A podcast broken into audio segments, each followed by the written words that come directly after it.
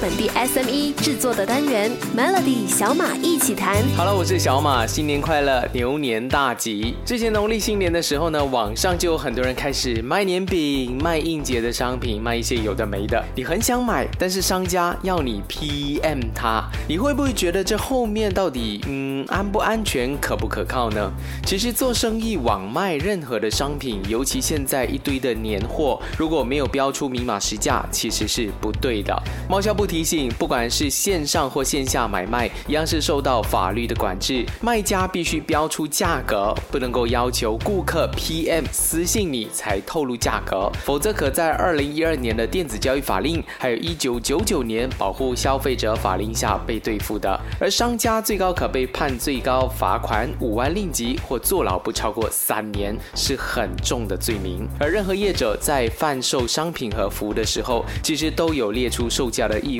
所以要求网络卖家清楚地列出货物的详细资料和价格，是为了要保护消费者的权益，绝不是刻意要为难商家。而贸销部没有禁止 PM，卖家和顾客依然是可以私讯对话，不过在平台介绍产品的时候，就必须清楚地介绍产品的所有的详情，包括顾客所必须支付的所有价格。其实做生意本来就是应该这样，让大家有的比较。而且我曾经听过一个商家家私下告诉我说，他 PM 是要区分顾客，那个他觉得看起来嗯好像是一个朋友的朋友的人呢，卖五十八块钱；另一个看到头像觉得哎不太认识，嗯这样的话他就卖六十八块钱。他说反正他们应该不认识，不会懂的啦。所以做生意的商家呢，需要摆正心态，卖多少钱就在 POS 写清楚，也不担心别人做比较。我是小马，明天的小马一起谈，再跟你用两分钟的时间谈谈品牌为什么需要做 Podcast，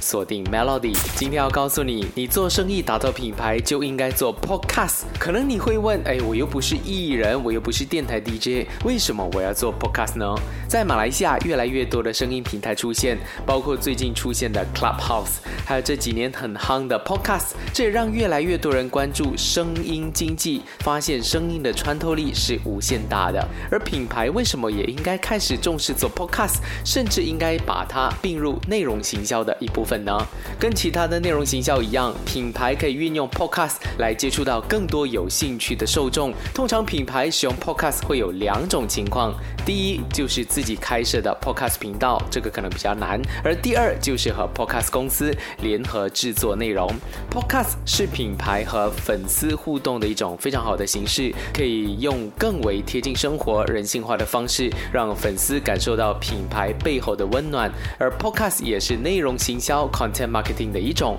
跟布洛格行销、影片行销是一样的，可以创造优质、对这些粉丝有意义的内容，进而吸引更多潜在的品牌客户。而现在市面上也有许多免费的 Podcast 平台，例如说 Apple Podcast、Spotify 这些平台的运作方式，其实就像搜寻引擎 Google 一样，越来越多人会在上面打关键字，搜寻想要听的 Podcast 内容，而这一些有机会曝光，就能够帮助你增加品牌的接触率，吸引到更多的消费者。其实现在要做生意内容，也不一定要去买很贵的器材才做得到，简单的耳机、麦克风、手机里面的录音功能和剪接功能，把稿写好就能够完成。不一定是大企业的故事才动听，有时候小生意的内容才更加触动人心。我是小马，明天再跟你分享企业品牌为什么要做 Podcast，锁定 Melody。有没有想过 Podcast 其实也是一种行销的手法呢？制作一集 Podcast 的成本比制作影片来的低很多，你只需要买一个不错的录音设备，再学习一些基本的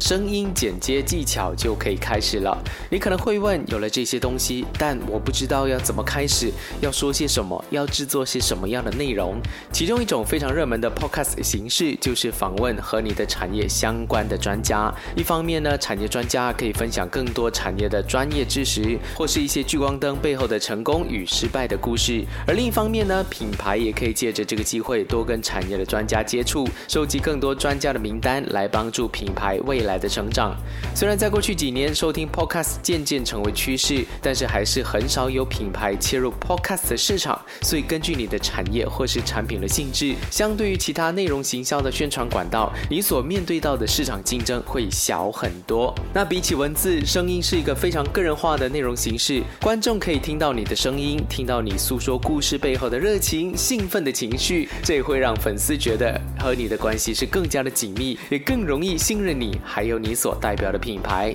那谁适合来做这件事呢？其实最适合的就是创办人、老板自己，因为只有老板最懂自己的生意，也只有老板讲的东西是最诚恳的。当然，如果老板真太害羞，也可以找人代言，但这可能会失去了最接地气的机会。我是小马，现在做生意需要别出心裁，Podcast 的方式或许是你制定战略的公式。好了，我是小马，现在很多网络创业或是线上线下生意都依赖 social media 的 post，希望让更多人知道自己的生意。但你知道吗？哪一天哪个时间点才是 post 文的最佳时机吗？当然，根据每个不同的平台性质也跟着不同，最佳贴文的时间也不尽相同。比方说 Facebook 就和 Instagram 的不一样，这里就帮你整理了每个平台贴文的最佳时间。理论上来说，你会希望你的讯息能触及到越多人越好，但是你也不想要太过于洗版，建议一天不要发布超过四则以上一样的讯息。那什么时候在 IG 上贴文呢？最好的 IG 贴文时间是在午餐，大约上午十一点到下午一点的时段，还有下班后晚上七点到九点的时间。通常大家会趁着这个时间滑 IG，在 IG 最佳贴文的日子是礼拜一、礼拜三，还还有礼拜四礼拜天是最不适合贴文的时间，而最佳 IG 贴文时间是礼拜六的下午五点钟。那在马来西亚人最多用的 Facebook 又是什么时间呢？如果要让你的 Facebook 贴文得到最高的曝光度，建议你在平常的工作天，介于下午一点到四点，因为大部分的人因为工作累了，所以想要偷懒一下，上网看一下脸书。而最佳 Post 内容的日子是礼拜四、礼拜五、礼拜六还有礼拜天，而礼拜二是 Facebook 最差的贴文日子，而 Facebook 最佳贴文时间噔噔是礼拜天的下午三点钟。那如果你的生意是要做 YouTube 的，要做短视频的，那这个时间点又跟着不同了。YouTube 上的最佳贴文时间是中午十二点到下午四点，因为大部分的 YouTube 的这些观看者呢，在下午看影片，大部分人喜欢在周末看影片，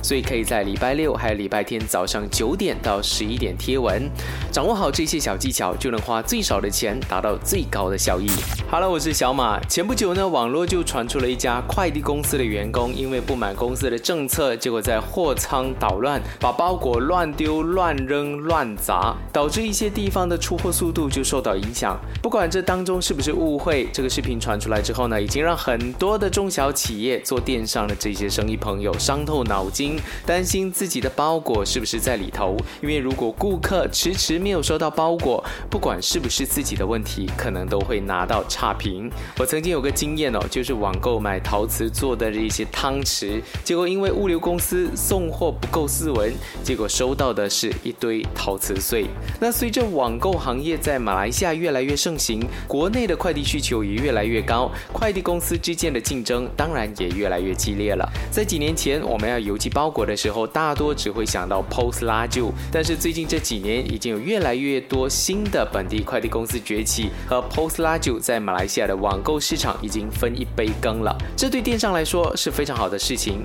除了有更多邮寄的服务选择，在邮费方面也会在竞争的情况下越来越优惠，越来越多选择。但更重要的是，这么多家的快递公司，哪一家的服务不好，我们就不要用它就好了。各家的快递公司其实是任我选择的。其实物流公司，你不要看它的生意可能做很大，其实他们是冒着风险，一旦没有妥善处理包裹，像之前传出的视频那样，可能就会违反二零一二年的邮政服务法令，会被。罚款三十万令吉或三年的监禁或两者兼施。而消费者在使用物流公司的服务时，要了解自己的权利。如果你的包裹有损坏，可以向公司投诉；不满意他们的解决方案的话，也可以向通讯及多媒体委员会 MCMC 去投报。想要重听回这个星期的小马一起谈的话，可以上到 Shortcast 点击收听。在次祝你牛年快乐！Melody 小马一起谈，早上十点首播，傍晚六点重播，用两分钟的时间，每天抓住一个新的变化。